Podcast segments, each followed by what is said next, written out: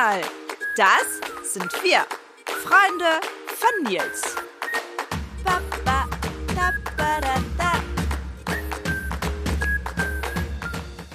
Und heute sprechen wir mit Dr. Lutz Netzig. Er ist Mediator und Mitbegründer des Vereins Waage Hannover e.V.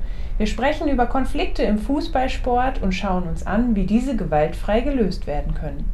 Ja, lieber Lutz, schön, dass du da bist und herzlich willkommen bei Freunde von Nils. Du kennst es ja schon, äh, wir äh, legen immer los mit einer Entweder-Oder-Fragerunde, um einen kleinen Eindruck von dir zu bekommen.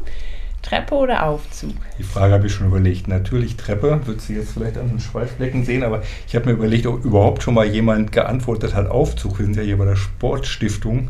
Kommt auch uncool, vor. ja. Echt? Ja, und wir sind tatsächlich auch manchmal so, dass wir mit dem Aufzug hier Ja, hochfahren. mit dem Hund ist das auch besser, ne? Die sollen Ja. die Treppen nicht gehen. Genau. Lego oder Holzklötze? Lego. Schön. Raclette oder Fondue? Raclette. Wärmflasche oder Körnerkissen? Wärmflasche. Alles so Fragen, die einfach gerade überhaupt nicht passen zu dem Wetter. Ähm, aber jetzt, Holzkohlegrill oder Gasgrill? Holzkohle. Holzkohle, ganz klassisch. Ja, danke dir für diesen kleinen Einblick. Ähm, Jetzt kennt ihr mich schon, ne? komplett. Aber wir sind natürlich neugierig, was sonst noch hinter dir steckt. Mhm. Äh, stell dich doch unseren Zuhörern einmal vor. Ja, also ich bin Lutz Netzig, ich bin von der Ausbildung her mal Diplompädagoge. Dafür bin ich vom Ruhrpott hier mal hergezogen nach Hannover, um das hier zu studieren. Habe dann nach dem Studium ein paar Jahre im Kriminologischen Forschungsinstitut des Landes Niedersachsen gearbeitet. Das war so ein Zufall, bin ich durch einen Hiwi-Job reingerutscht und das hat dann sozusagen ein bisschen meinen beruflichen Weg geprägt. Ähm, Die haben mich dann da auch angestellt und was wir damals gemacht haben, das war Ende der 80er Jahre, war die Begleitforschung zu einem der ersten Projekte für Täter-Opfer-Ausgleich mit Jugendlichen. Das gab es damals noch nicht, wurde gerade erforscht. Geht das, dass man Täter und Opfer nach Straftaten zusammenbringt, wenn die das denn wollen, um außergerichtlich Lösungen zu finden? Und aus der Arbeit ist dann die Idee entstanden, ein eigenes Projekt zu gründen. Das haben wir dann gemacht. Das ist die Waage Hannover, für die ich heute hier sitze. Die Waage war ähm, dann das bundesweite Modellprojekt für diesen Täter-Opfer-Ausgleich mit Erwachsenen. Wollen Erwachsene Geschädigte das überhaupt? Nimmt die Justiz das an? Kann sowas überhaupt gelingen bei schweren Straftaten und so? Ja, und mittlerweile ist das ein Gesetz und nicht mehr so unnormal. Und die Waage gibt es immer noch zum Glück. Ja. Ich arbeite da auch noch. Und mittlerweile macht die Waage einiges mehr. Aber da kommen wir vielleicht noch drauf. Oder soll ich das gleich hinten Ja, das können wir erzählen? gleich einsteigen. Mhm. Ähm, ich glaube, wir fangen noch mal ganz von vorne an. Waage ist ja auch ein Mediations, also ihr macht viel Mediation und da geht dann ja auch der Täter-Opfer-Ausgleich, Mhm. versucht da ja auch so mit einzuwirken. Jetzt erklär doch mal noch mal einem Laien, was genau unter Mediation verstanden wird, dass wir alle so Mhm. auf der gleichen Basis anfangen. Ja, ich werde oft gefragt, was ich mache. Und Das Einfachste wäre zu sagen, wir bringen Leute ins Gespräch. Also Leute, die, wo der, die nicht mehr alleine miteinander reden können, weil sie Angst haben, weil eine schlimme Straftat passiert ist oder weil sie sich so zerstritten haben, Ehepaare, Eltern und ihre Kinder oder ähnliches, dass das alleine nicht mehr geht. Und dafür gibt die Waage einen Rahmen, solche Gespräche in einem sicheren und dann von uns begleiteten Rahmen zu führen. Ne, so Mediation ist letztendlich der Versuch einer Konfliktschlichtung äh, mit Hilfe einer dritten Person, die aber unparteiisch ist, die nicht ein Richter ist und entscheidet, so und so muss das sein, sondern die das Gespräch leitet und die Betroffenen unterstützt, ihre eigenen Lösungen zu finden. Ja. Das ist das, was wir machen. So total eingefahrene Situationen von Streitigkeiten und dann ist, seid ihr als Dritter einfach noch mal so Genau. ähm, dabei und versucht es zu moderieren. Ne? Genau, ne, das Ja. ist immer, wir wissen immer, das ist kein Allheilmittel, das will nicht jeder. Ja, von daher kann man das nicht jemandem auferlegen, aber es ist ein Angebot. Und ja, und oftmals, sonst gäbe es uns, glaube ich, nicht, ist das ganz erfolgreich, wenn die Betroffenen überhaupt mal die Bereitschaft zeigen, es zu versuchen. Zu sagen, es klappt ja sowieso nicht, der andere hat eine Macke, aber wir können es ja mal versuchen. Ja, und dann äh, versuchen wir das und dann klappt es manchmal auch. Ja. Wie hoch sind da die Chancen? Oder die Erfolgs... äh, Also grob könnte man sagen, ähm, so über die, wir machen das jetzt seit 30 Jahren, ähm, ungefähr 50 Prozent der Leute, denen wir das anbieten, nehmen das an. Also ein Teil der, der Betroffenen, die erreichen wir gar nicht, die antworten nicht auf unsere Briefe mhm. oder so. Und ein Teil kommt zum Gespräch und sagt, nee, ich will mich mit dem anderen aber nicht zusammensetzen. Das macht jetzt mein Rechtsanwalt oder mit dem habe ich mich schon so oft versucht zu äh, vertragen. Das klappt nicht. Schade. 50 Prozent der Betroffenen sagen, wir können es mal versuchen. Mhm. Und dann klappt es in 93, 94 Prozent der Fälle. Also die Erfolgsquote ist, wenn die Betroffenen bereit sind, recht hoch. Natürlich klappt es auch nicht immer. Aber die entscheidende Klippe ist die Bereitschaft. Und das ja. ist für uns vollkommen in Ordnung. Wir wollen da keinen zu bekehren. Ja? Ähm, wenn jemand das nicht will, dann hat er wahrscheinlich seine Gründe. Wir versuchen nur, dass die Leute erstmal das Angebot kennen, weil viele wissen gar nicht, dass es das gibt.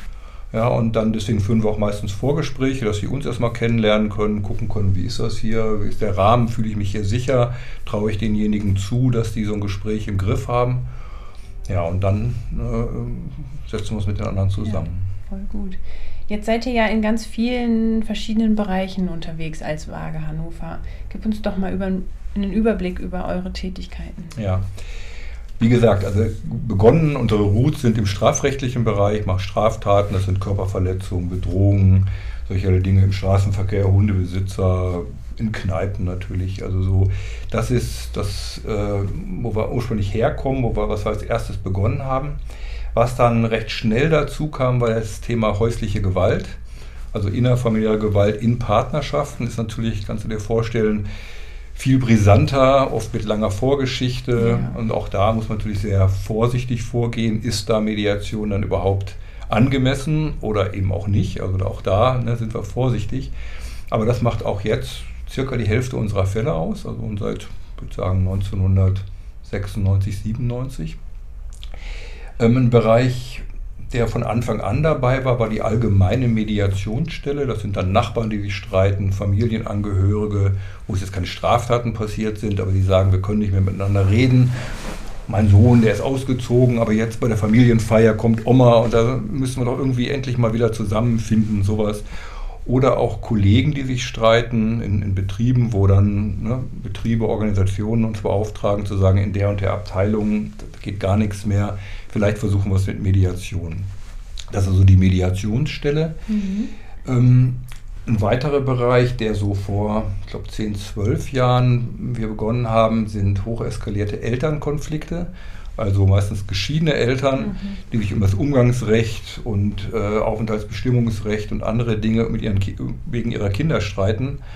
Und wenn die Fälle dann so schwierig sind oder auch ein Gewalthintergrund ist, dass das Jugendamt, was eigentlich zuständig wäre, sagt, das ist uns jetzt zu brisant, dann schicken die das zur Waage und dann versuchen wir halt zu vermitteln und das, das ist besonders schwierig, kannst du dir vorstellen, die hassen sich meistens ja, und waren dann oft vor Gericht und glauben sich gar nichts mehr und das Vertrauen ist völlig zerstört. Und die Hauptmotivation, das zu tun, sind dann aber die Kinder. Nicht, dass die Eltern jetzt mit allen äh, glücklich sind, sondern dass sie kapieren, was sie ihren Kindern antun, wenn sie weiter so einen Rosenkrieg machen und sich streiten und die Kinder natürlich darunter leiden.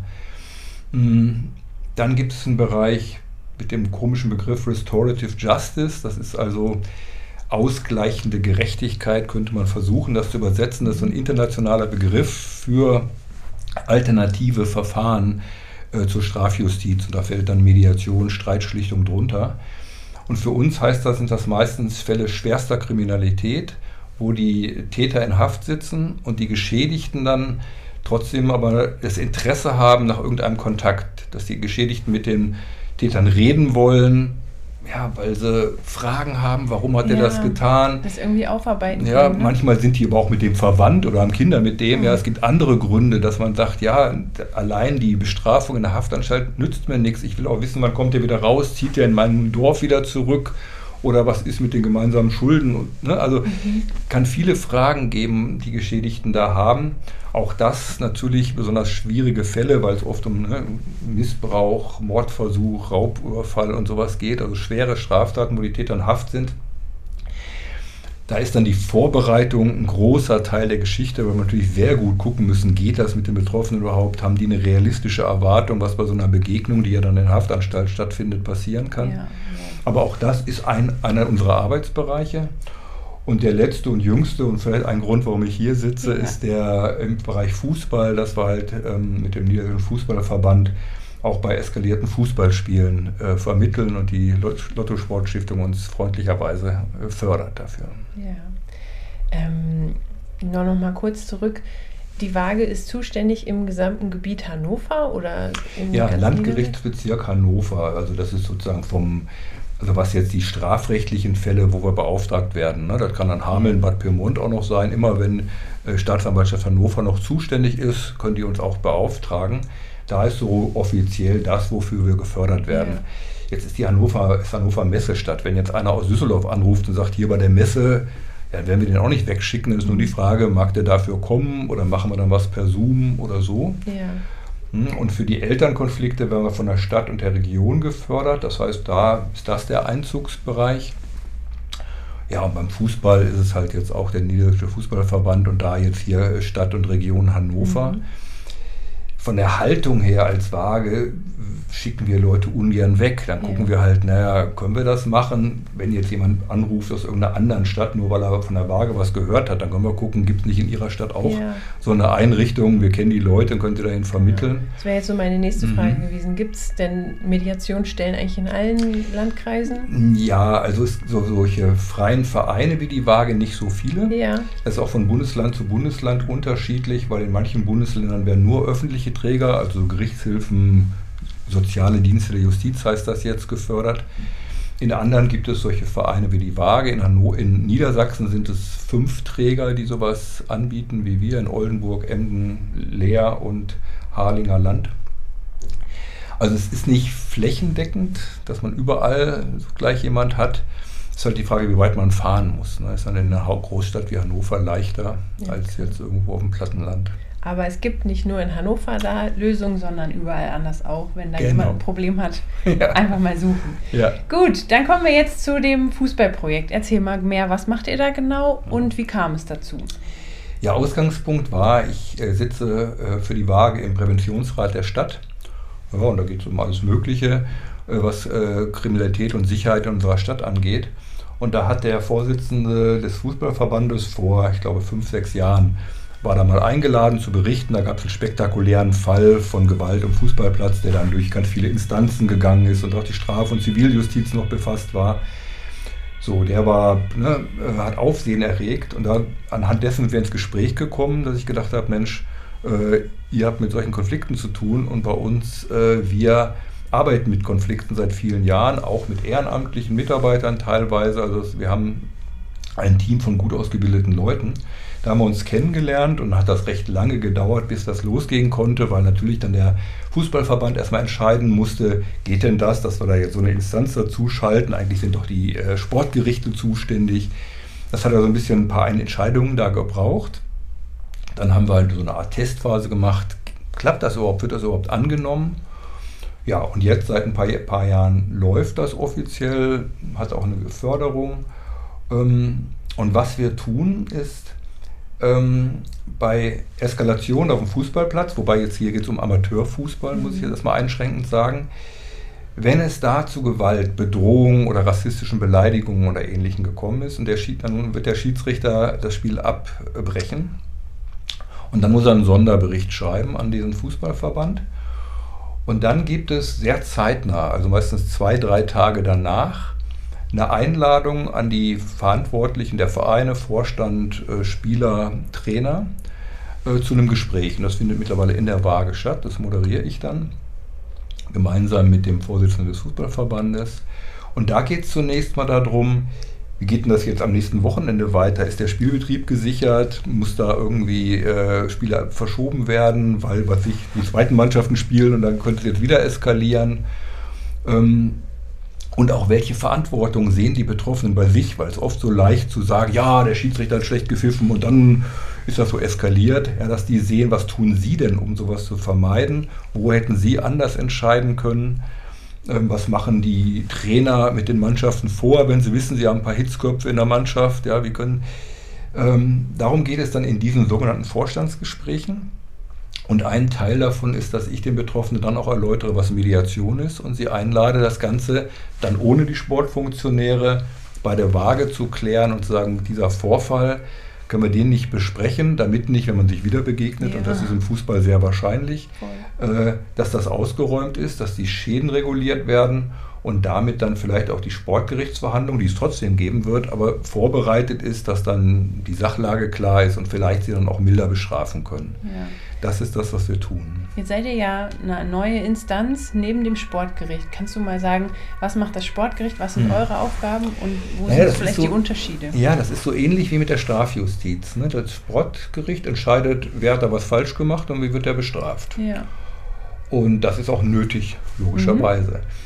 Und wir sind sozusagen vorgeschaltet, wie die Waage auch bei Strafverfahren dann im Täter-Opfer-Ausgleich vorgeschaltet ist, dass die Betroffenen die Möglichkeit haben, auch da freiwilliges Angebot, sich zusammenzusetzen und Lösungen zu finden, weil da wird nur entschieden, welche Strafe, wie wird einer gesperrt. Ja. Damit wird aber der Konflikt nicht geklärt. Was war denn die Ursache, dass es zu einer Eskalation gekommen ist und Kannst du dir vorstellen, mittlerweile ist es ja so, wenn so ein Vorfall ist, dann gibt es sofort Filme äh, mit der Handykameras, das geht sofort viral. Und dementsprechend ne, ist dann oft das, was nach so einem Spieltag, wenn, es da so eine Eskalation gab, passiert, äh, wird dann sehr hochgekocht. Dann mhm. ist, ist da von Feindschaften der Mannschaften eine Rede, von der Prügelmannschaft. Ja, und das hat wirklich Auswirkungen, dass dann Eltern ihre Kinder nicht mehr zum Training schicken wollen, weil sie sagen, da ist irgendwie zu viel Gewalt gibt es also vieles, was zu klären ist, was alles das Sportgericht nicht klären kann. Die kann dann entscheiden, der hat da zugeschlagen oder den Schiedsrichter angegriffen, ja. der wird gesperrt. Deswegen ist das eine gute Kombination. Das soll mhm. nicht die Sportgerichte ersetzen, ja. aber es bietet halt die Chance, in dem Einzelfall eine sehr viel bessere Lösung zu finden, die dem Ganzen viel gerechter wird. Vielleicht erzähle ich gleich mal ein Beispiel, dann wird das so ein bisschen anschaulicher. Ja, gerne. Ähm, es waren zwei Jugendmannschaften, also es, ne, wir haben jetzt mit Jugendlichen und mit Erwachsenen zu tun, ähm, wo es dann im, in, bei einem Spiel dann auch, ich glaube aus irgendeinem nichtigen Einlass, bei, ein, äh, bei einem Einwurf oder so, der Anlass war gering, ist es zu einer Eskalation gekommen und dann zur Prügelei von äh, vielen Spielern. Mhm. Betreuer sind auf den Platz gelaufen, großes Chaos ja. und ähm, Schiedsrichter hat das Spiel abgebrochen. Was dann aber deutlich wurde, war, das war gar nicht alles, sondern es gab eine Vorgeschichte. Ähm, die beiden Mannschaften, äh, die kamen aus äh, verschiedenen Stadtteilen und da gab es so eine Jugendgangs, äh, so, ne, die also mit ihren Spraydosen und so ihr Revier kenntlich machten und so. Das waren gar nicht die beteiligten Spieler, aber Familien, ältere Brüder von diesen ähm, Spielern spielten da eine Rolle. Und die waren dann schon bei der, beim Training der anderen Mannschaft aufgelaufen, um da zu gucken, euch erwischen wir beim nächsten Mal wieder und so. Also es war, es hatte einen Konflikthintergrund, der sehr viel größer war, als zunächst zu sehen war. Als nur im Fußballverein. Ne? Genau. Ja. So, und ähm, als es dann in der Mediation bei der Waage war, und das habe ich mit einem Kollegen gemacht, der einen Migrationshintergrund hat, weil nicht alle sprachen gut Deutsch, der konnte dann in deren Muttersprache mit denen reden. Und erstmal ist das immer so, ist das natürlich laute Worte, ihr lügt, stimmt ja gar nicht und so. Also ja. die, Betroffenen können und sollen da auch Dampf ablassen. Das ist schon okay, wenn das im mhm. Rahmen bleibt und das ist dann unser Job. Ja. Aber dann, als wir dann genauer darüber sprachen, war dann deutlich, ja, die Spieler, die wollten eigentlich nur Fußball spielen. Ne, das ist sozusagen durch die Brüder hineingekommen, wie sie erzählten. Oh, ja. Die waren zum Teil befreundet. Zwei von denen hatten vor, im Jahr davor bei der anderen Mannschaft gespielt. Ja, also so war das gar nicht mit der Feindschaft, aber das war so das Bild nach außen. Ja, und keiner wollte natürlich jetzt uncool sein. Mhm. Das Ergebnis letztendlich war, dass die beiden Mannschaften gesagt haben, wir machen ein Spiel zusammen mit gemischten Mannschaften. Wir laden da sozusagen äh, unsere Brüder und Familien nicht ein, damit da nicht gleich wieder Öl ins Feuer gegossen wird, sondern wir wollen erstmal zeigen, hier, wir haben nichts, gar nichts gegeneinander. Und dann hatten sie, glaube ich, noch vereinbart, dass sie sogar irgendwelche Texte gemeinsam machen und Zeichen machen, irgendwie, wir äh, sozusagen sind nicht verfeindet. So. Ja, das war eigentlich ein sehr schönes Ergebnis. Ich will jetzt nicht äh, blauäugig denken, die sind jetzt alle friedliche Jungs geworden und alles ist in Butter. Aber dieser Konflikt ist geklärt. Die konnten sicherlich ohne Probleme wieder gegeneinander spielen. Ja, und sie konnten wieder befreit Fußball spielen. Genau. Ja, ja. und war klar, diese anderen Konflikte, die gehören nicht auf den Fußballplatz, genauso ja. wenig wie so eine Schule gehören. Ja, wenn die jetzt sich irgendwie streiten sollen, dann woanders. Und das war aber ein gutes Beispiel, ähm, ja, dass im Sportgericht hätte in solchen Dingen nicht, mhm. da ist mhm. kein Platz dafür, sowas ja. zu besprechen. In der Mediation schon. Mhm. Und dieser andere Konflikt, der könnt, da könntet ihr ja gegebenenfalls auch bei helfen, oder? Genau, das ist ja. dann auch immer so ein Nebeneffekt, den wir oft bei dem Fußballprojekt haben, dass wenn es da auch strafrechtliche Dinge gibt, ne, ist nicht so selten, dass dann auch die Polizei gerufen wird und dann gibt es auch ein Ermittlungsverfahren. Da kann dann parallel dazu dann auch so ein Täter-Opfer-Ausgleich oder danach stattfinden, zu sagen, so wenn ihr jetzt Post von der Polizei, von der Staatsanwaltschaft kriegt, könnten wir ja besprechen, ob wir dann auch das hier außergerichtlich klären, damit es dann nicht da noch ein Gerichtsverfahren mhm. geben muss. Ne? Ja, jetzt sind ja, ich weiß nicht, ob die Zahl stimmt, aber erschreckende Zahlen eigentlich aus Hannover. Ähm, 80 Fußballspiele sind in einer Saison abgebrochen worden. Mhm. Ähm, das ist ja ziemlich viel, aber was de muss deiner Meinung nach passieren, um diese erschreckenden Zahlen eigentlich zu senken? Ja, also ich weiß nicht, ob das jetzt ne, aktuell, ich weiß, das war damals, als wir begonnen haben, da gab es so eine Statistik, weil wir dann auch nachgefragt haben, können wir das überhaupt bewältigen, ja. wenn wir da jetzt mit euch kooperieren? Was kommt denn da auf uns zu? Ja, dass wir uns mhm. nicht verheben. Und da war dann, gab es eine Statistik, so circa 80 Fälle, wobei da sind dann vielleicht auch ein paar dabei, die wegen Schnee oder weil das Flutlicht nicht geht. Ja. ja so, aber, ähm, aber klar war auch, Hannover ist in Niedersachsen führend, was mhm. sozusagen mhm. Gewalt auf dem Fußballplatz da angeht. Vielleicht auch, weil hier am allermeisten Spiele stattfinden in so einer Großstadt. Aber es ist viel, natürlich ist das viel. Und ähm, ja, was kann man tun? Man kann natürlich auch präventiv vieles versuchen und das tun die Verantwortlichen beim Fußballverband sicherlich auch. Das fängt da an, dass, dass die Mannschaften gemeinsam auflaufen ja, und man anfangen einen Handshake macht oder vielleicht jetzt nicht einen Handshake, aber sich ja. irgendwie begrüßt ja, und auch wieder verabschiedet, dass der Schiedsrichter vernünftig behandelt wird und als Respektsperson eingeführt wird und nicht so, da kommt jetzt noch so ein Bubi, der will jetzt hier pfeifen. Solche Sachen sind wichtig. Aber auf der anderen Seite ist das natürlich sehr schwierig, da ein anderes Klima reinzubekommen, wenn die äh, Kids dann im Fernsehen sehen, dass die äh, Nationalspieler genauso agieren und den Schiedsrichter am Arm packen und, und äh, anschnauzen. Ne? Das heißt, das hat natürlich auch so eine Seite, ähm, Vorbilder zu schaffen. Auch da wird ja vieles versucht, aber ja. ich glaube, es ist ein langer Weg, weil im Fußball halt ja, eine andere Kultur herrscht als in anderen Sportarten, würde ich mal sagen. Ja, da gibt es ja ganz andere Positivbeispiele. Mhm. Der Rugby, Ultimate Frisbee kommen sogar ganz ohne Schiedsrichter genau. aus und so. Ne? Ja. Da kann der Fußball vielleicht noch ein bisschen mal drauf gucken. Mhm. Ähm, jetzt ist ja Fußball nur eins eurer Themenfelder, mit denen ihr euch beschäftigt. Und dann macht ihr ja aber auch Mediation mit Straftätern und so. Wie würdest du denn sagen, unterscheiden sich solche Mediationen von denen zum Fußball? Naja, zum einen sind die beim Fußball sind das Gruppenmediation. Das heißt, da sitzen mhm. nicht zwei, sondern vielleicht zehn oder zwanzig. Das macht es natürlich nicht einfacher und erfordert immer eine andere Moderation. Ja. Ich muss sehen, dass ich alle äh, im Blick habe und manchmal sind die schüchternen Stillen auch die, die clevere Sachen sagen, dass dann ja. nicht nur die Lautsprecher zu Wort kommen. Das ist ein Unterschied. Und natürlich, ähm, was ich vorhin gesagt habe, so die familiären Konflikte oder Trennung und Scheidungen und so also wo die Menschen vor eine jahrelange Konfliktgeschichte haben, die sind natürlich dann von der ganzen Thematik komplexer als so eine situativer Eskalation, ja, wo die Betroffenen vielleicht sagen, jo Mensch, ich habe Mist gebaut und tut mir auch leid und entschuldige mich. Ne, das ist dann leichter zu bearbeiten, als wenn es darum geht, seit Jahren läuft da irgendwie was schief. Ne, also da, da sind solche Dinge wie beim Fußballplatz meistens leichter zu bearbeiten, wenn die Betroffenen willens sind. Ja, dann ist es ein bisschen die Frage, wie kommen die dann über ihren Stolz, dass sie ihr Gesicht nicht verlieren, wenn sie sich mal entschuldigen müssen und, und, und Sachen mal einräumen müssen. Aber dann ist es oft nicht so schwierig, weil es nicht eine ganze Flipchart voller Themen gibt, die wir noch zu bearbeiten haben. Ja. Das ist bei Familienkonflikten oft so. Voll viel. Ja. Und ähm, was denkst du so prozentual gesehen, wie viele Vereine nehmen euer Angebot an und bei wie vielen wird es dann auch gesagt, ach, geht jetzt doch vor Sportgericht? Oder ist das überhaupt eine Möglichkeit, dass es nicht vor Sportgericht kommt? Nee, die Möglichkeit, glaube ich, ja. gibt es nicht. Okay. Nee, nicht, dass ich wüsste. Also jetzt von denen, wo wir diese Vorstandsgespräche geführt haben, weiß ich nicht, war es vielleicht so ein Drittel, ein Viertel der Fälle, die dann bei uns auch in der Mediation gelandet sind. Also ich würde diese Vorstandsgespräche durchaus als einen wichtigen Teil dieser ganzen Arbeit sehen, weil da passiert ja auch schon ganz viel von Verantwortungsübernahme, von mal verstehen, wie die andere Seite das sieht. Ne? Und es gibt noch ein Problem, da haben wir noch nicht drüber gesprochen, dass ähm, oftmals natürlich Schiedsrichter selbst betroffen sind, angegriffen werden. Und äh, wir haben einige Fälle, wo wir mit denen Mediation hatten, die sehr gut gelaufen sind, wo deutlich wurde, dass das auch für die Schiedsrichter eine Möglichkeit ist, ja, auch mal zu schimpfen, mal zu sagen, hier, ich mache ehrenamtlich diesen Job, ja, ja und dann wäre ich am Arm gepackt, weil dir meine gelbe Karte nicht passt oder so. Also Dinge zu klären, auch die begegnen sich im Zweifelsfall wieder.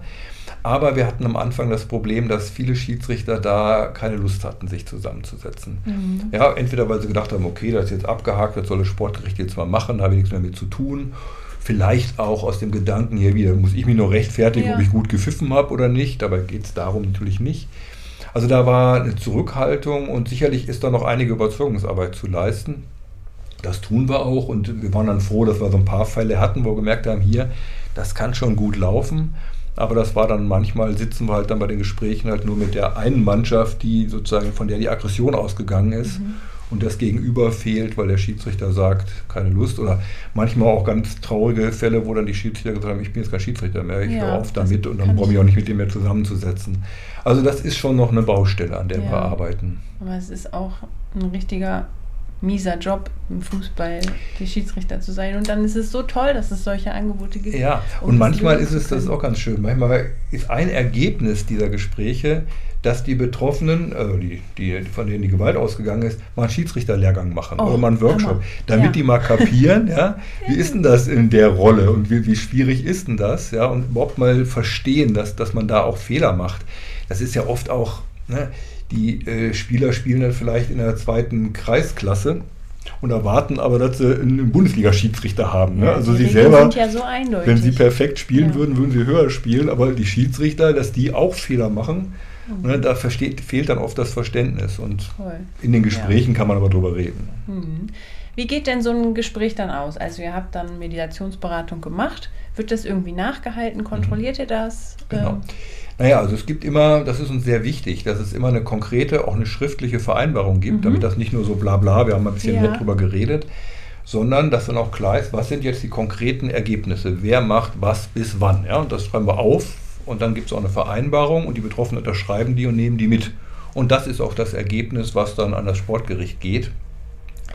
Ähm, die Mediation an sich, die ist vertraulich. Das ist auch für die Betroffenen wichtig, dass da sie jetzt nicht jedes Wort auf die Goldwaage legen müssen, was gegen sie verwendet werden könnte. Da können die offen reden.